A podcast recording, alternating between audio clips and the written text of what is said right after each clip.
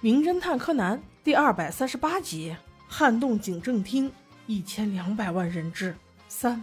这所有的孩子们和警察都在救人的路上，就是这个瓜马小五郎竟还在家喝酒，还时不时的喊小兰上来伺候。我说五郎嫂啊，你能不能长点心呢？正在此时，阿笠博士给小兰打电话，说是今天柯南不回家了，给媳妇儿请个假。不不不是给家长请个假。还没等小兰问及原因，博士就心虚的赶快挂了，因为他还要给其他孩子家长也打电话。我说阿力博士，你还真是单身这么久，不知道给孩子请假是个非常危险的事儿吗？况且这些娃们是和警察一起办案去了，万一有个三长两短，你咋跟人家家长交代啊？这种事儿我肯定不会干的，责任太大。话说，白给三人团此时正坐在高木警官的后座上讨论案情呢，煞有介事的弄得跟真的一样。难道这三个臭皮匠真的能抵诸葛亮？你还别说，有点东西哦。很快。他们就从传真中得到了一个有用的信息：炸弹也许在南北户车站。与此同时，柯南也用侦探徽章听到了灰原他们的讨论，双方思路达成一致，迅速呈报给木木警官。通过警方联动，第一时间把消息又通知到了车站，所有车辆停止运营，人员撤退之后，警方又一次的展开了地毯式的搜查。果不其然，在一个座位下面，他们发现了一个大盒子，盒子里面赫然放了两条雷管。一个警察北北小心翼翼的把这个雷管端出来的时候，嘣的一声，炸弹虽然是炸了，但这竟然只是个玩具。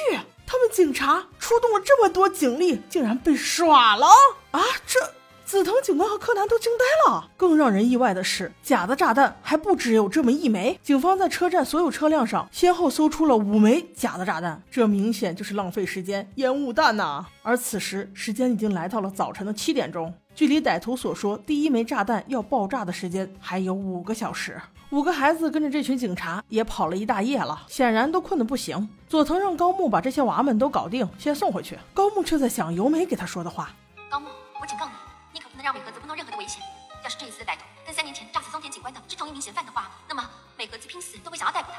到时候能救他逃过一劫的人就只有你，知道吗？因为你很像松田警官呢，你就是有那种感觉，不管是神韵，或是你的心地。都好像有他的影子，我看美和子好像也是，一直到最近才注意到这点的吧。佐藤警官看他心不在焉的样子，又走神了，于是命令他回去睡一会儿再说，让身为下属的高木无从反驳呀。只不过佐藤心里想的却是，他不能再让自己喜欢的人去赴死了。那今天除了是拆炸弹的好日子。还是考试的好日子，这难道就是传说中的日本中学的收心考？看小兰的样子，应该是胸有成竹。原子嘛，就差点进喽。考试的时候，心里都在想：阿珍，阿珍保佑我。说到这一段，我突然想起了一段词儿啊，这是抖音刚火的时候，大家都在传的一段：有因有因必有果，你的报应就是我。当时还真是洗脑。啊，好了好了，我们言归正传。五个小孩坐在高木警官的车子上，又开始喋喋不休。一会儿调侃高木警官娶了佐藤之后就会没有家庭地位，一会儿又说高木警官实在是没有什么男子气概，比松田那是差远了。你还别说，高木好像就是这个德行。不过受了他们的刺自己，这一集会不会雄起呢？最后，孩子们说道：“真正的炸弹到底在哪儿呢？是不是他们对红色有什么误解呀？红色，红色，红色，炸弹你到底在哪儿？”你一言我一语的，柯南突然来了灵感：红色的铁箱子，难道是指东京铁塔上的观光电梯吗？说时迟，那时快，他们下一秒就来到了这里。当他们赶到时，这里已经不平静了。看见远处冒的黑烟，柯南便断定，没错，就是这儿了。原来观光电梯已经被毁，此刻正在等待救援。高木打电话把这事儿告诉了佐藤，佐藤。从第一时间就意识到了危险，这跟三年前简直如出一辙。炸弹一定就在那个密闭空间里，而且肯定又是在倒数几秒时才提示下一个炸弹的位置。他立刻命令高木警官原地待命，千万不能冲进去，而自己却开着有点慢的小飞机赶往现场。但是与此同时，高木却接到了一个消息，内部电梯里竟然还留了一个小女孩。情急之中，他决定违背领导的命令。挂了电话之后，他还是上去了。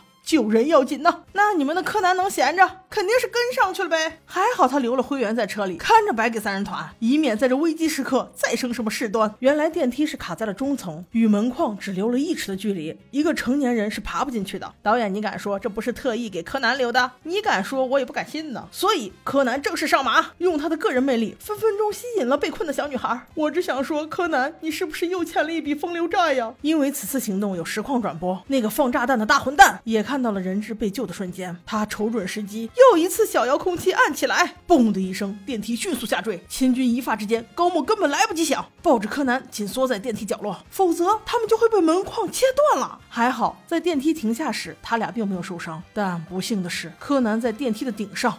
发现了炸弹。更不幸的是，刚才这一番折腾，这颗炸弹的水泥拱柱又一次启动了。而这一切都通过高木的电话传给了佐藤警官。水泥拱柱这四个字充斥着他的脑海，这四个字对他而言就是死神的邀请函呐。不过这次对付水银拱柱的是万年小学生柯南呐，他这才活了几年，所以他肯定不会死。那他们到底要如何应对呢？我们下集再说。